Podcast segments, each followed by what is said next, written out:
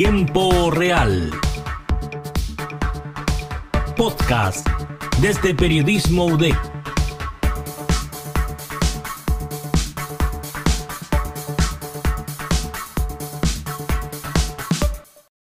Hola a todos, ¿cómo están? Bienvenidos a un nuevo programa del podcast de Periodismo UDEC. Hoy nos encontramos con el psicólogo Jorge Escobar, quien nos va a hablar sobre talleres e iniciativas de espacios sociales seguros para niños de básica y cómo estos pueden ayudar a prevenir muchas cosas emocionales, mentales. Hola Jorge, ¿cómo estás? Eh, muy bien, muchas gracias. ¿Y tú? Yo estoy muy bien, gracias. Eh, primero me gustaría preguntarte cómo es que nace todo lo de la ludoteca eh, con respecto a los talleres que tú ya hacías. ¿Cómo se creó todo esto?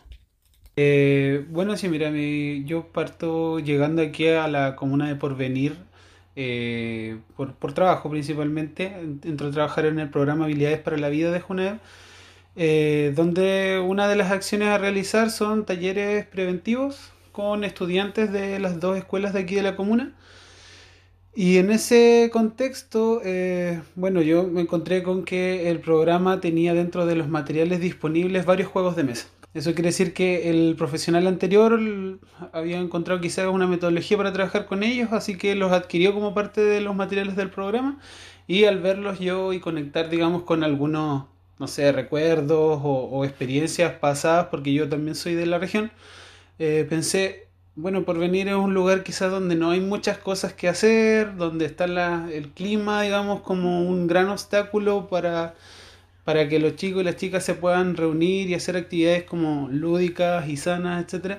Entonces eh, dije ya voy a potenciar esto de los juegos de mesa dentro de los talleres que yo realizo y al mismo tiempo se me ocurrió hacer un espacio paralelo eh, que sea ya más comunitario y autogestionado, donde poder utilizar, digamos, estos mismos materiales, estos mismos recursos, eh, en pos de, de, generar un espacio para los chicos y las chicas, eh, un espacio de, diversión, de entretención, pero además que, que, podría ser algo más, sin saber qué sería eso, pero que, que podrían hacer ahí del encuentro. ¿Y tú ya has conocido como de otras lugares en los que se lleven este tipo de iniciativas y si han tenido alguna especie de beneficio dentro de la comunidad. Eh, no sé si realmente otros profesionales que trabajan en el programa hayan tenido iniciativas similares. Eh, pero ludotecas, por ejemplo, por otro lado, sí existen en muchas partes. O sea, yo a mí no se me ocurrió ni lo inventé yo tampoco, sino que tomo la, la experiencia de, de, otras personas, por ejemplo, en Valparaíso, donde yo estudié. Eh, compañeros míos también trabajan en ludotecas barriales, comunitarias. Eh, existe también la experiencia de las ludotecas solidarias en Santiago. Eh, y, y, bueno, ludotecas hay en un montón de partes, en realidad también funcionan al alero de las bibliotecas municipales, también hay ludotecas dentro de las escuelas. Esta fue la idea de hacer una ludoteca simplemente comunitaria, abierta a toda la comunidad, gratuita, porque teníamos la posibilidad de ocupar las instalaciones de, donde nosotros la realizamos, en la Casa de la Cultura.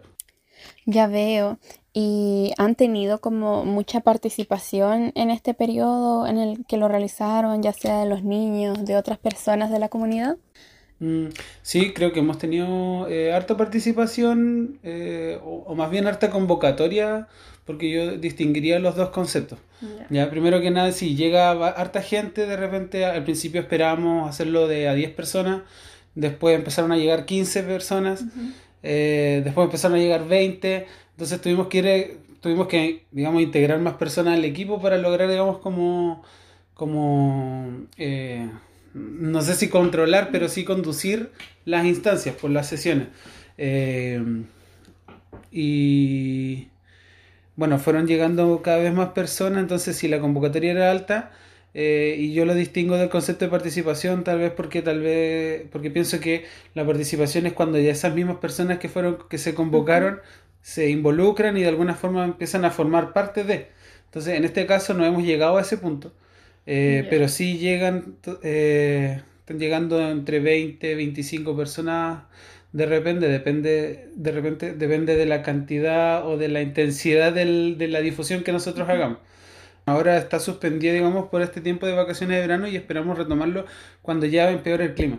Porque ese es un factor importante, creo yo, que ha servido para, eh, digamos, entregar ese espacio que no existe, que, no hay, que, que, que quizás está, digamos, eh, acaparado tal vez por las actividades deportivas, tal vez porque existen espacios techados para hacer deporte, pero no existen espacios, digamos, techados o protegidos de la inclemencia del clima para hacer otras cosas, ¿ya? O sea, está esta Casa de la Cultura y se pueden hacer actividades, pero hay que organizar primero las actividades para hacer una convocatoria, no puedes llegar tú al espacio y hacer lo que sea, como sentarte a conversar, no puedes como llegar y, y jugar a las cartas como que alguien tiene que solicitarlo, armarlo y después hacer una convocatoria. Entonces, eso quisimos nosotros hacer, eh, facilitar que exista un espacio para que los chicos vengan a jugar y descubrir y explorar eh, de acuerdo con sus propios intereses. Entonces, los juegos de mesa están puestos ahí, los juegos de cartas y otras cosas. Eh, ellos llegan y eligen lo que quieren y en función de eso tal vez se interactúan entre ellos, conocen nuevas personas y también porque los juegos que nosotros ponemos a disposición permiten desarrollar otras habilidades también, pues, que tal vez no sé, no se desarrollan en el deporte, o tal vez sí, pero, eh, pero de una manera distinta. Y en tu punto de vista, eh, ¿cuáles son como los beneficios, aparte de generar espacios sociales seguros? ¿Y por qué igual es como importante tal vez el tener orientadores o guías, como bien mencionabas tú, profesionales del área? Eh, eh, claro, pues cada juego dependiendo de, digamos, de su estructura, de las reglas que traen, eh, pueden potenciar distintos procesos cognitivos, eh, distintas habilidades socioemocionales también. pero sí, pues, o sea, aparte de la socialización en sí que se produce al momento de jugar, hay juegos que estimulan la, la atención, hay juegos que estimulan la concentración, que permiten desarrollar más el vocabulario. Eh, que permiten, digamos, eh, desarrollar la planificación estratégica, eh, la negociación, la imaginación también, distintas cosas. y por otra parte también, digamos, que la presencia nuestra en el espacio pretende también ser, y esto lo digo como, como digamos, concienzudamente, porque nosotros intencionalmente tratamos de ser figuras que, puedan modelar ciertas conductas de los chicos. O sea, no estamos ahí, digamos, como para darles órdenes, sino que también tratamos de, eh, de representar figuras adultas protectoras. Quizás muchos chicos con los cuales yo trabajo dentro del programa que te mencionaba antes, eh, no tienen esas figuras adultas que, sean protectoras. ¿ya? Entonces, por eso nosotros tratamos de darles también a conocer que nosotros podemos ocupar ese lugar o que la comunidad puede tener, digamos, otras figuras que a ellos les resulten eh, de confianza, eh, cercanas y, eso tratamos de hacer nosotros en ese espacio.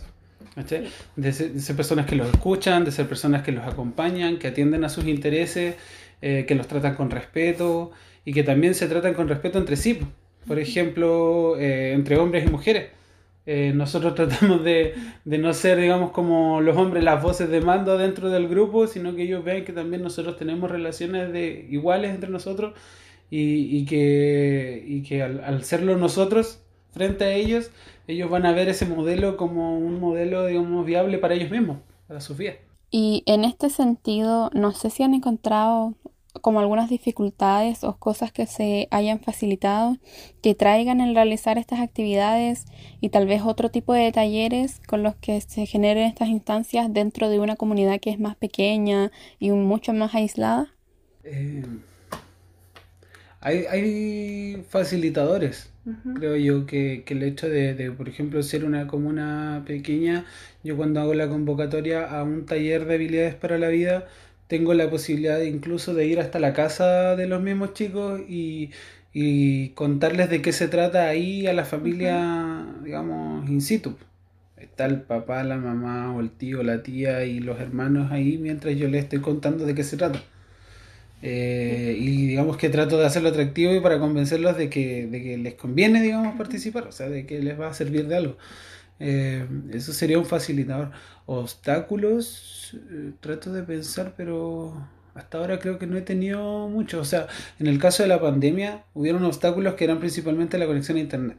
En un lugar como este, eh, aislado en una isla donde el clima es agreste, el, viento, por ejemplo, eh, bloquea la señal.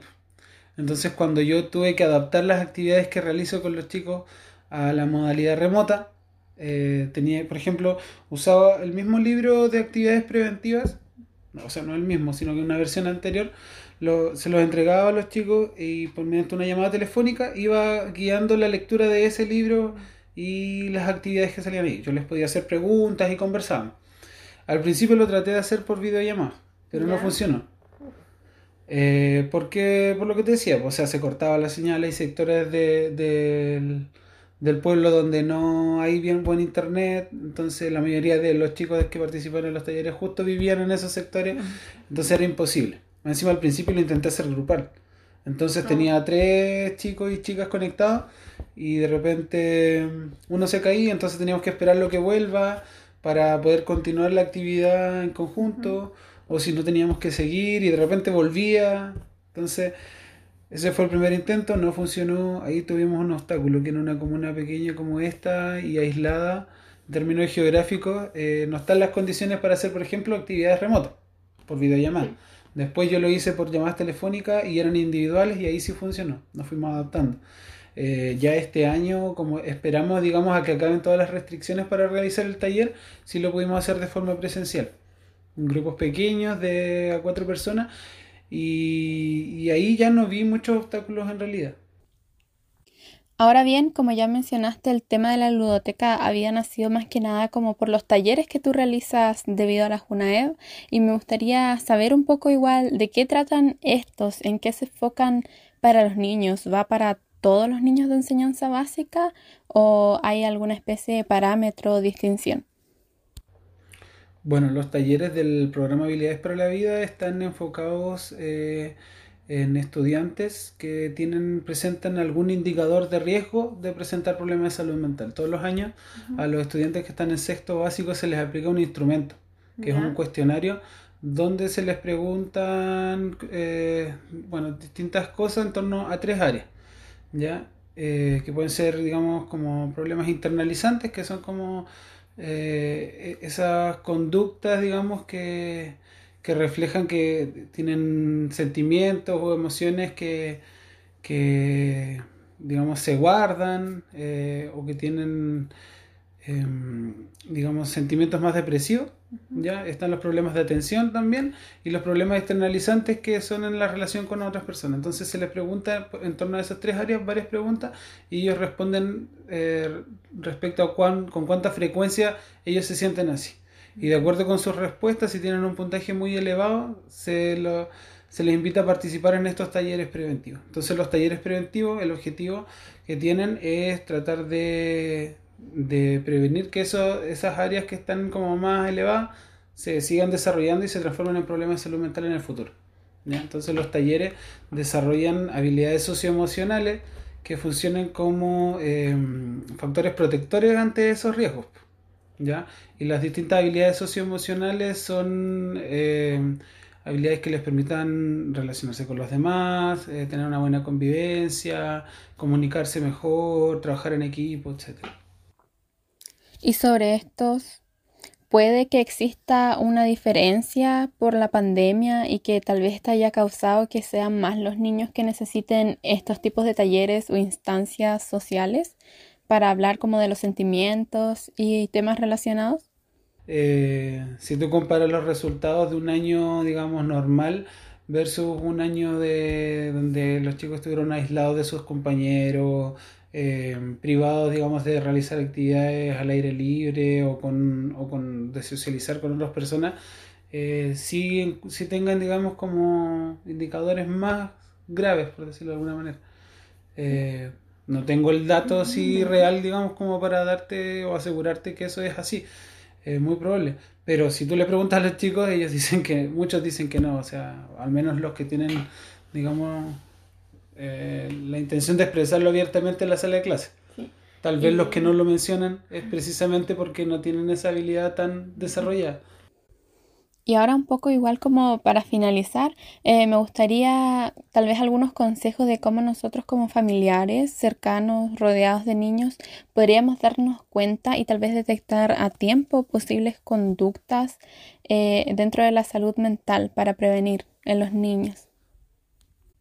A ver, yo creo que en realidad más que como detectar conductas o algo así, eh, va más como pero esto es mi, mi, opinión personal, va como en desnaturalizar ciertos conceptos, ciertas concepciones que ya tenemos. Pues. Por ejemplo, no sé, suelo escuchar, digamos, por ejemplo, que adultos dicen, no, es que él es muy así, muy callado, o muy para adentro, o él no me cuenta cosas.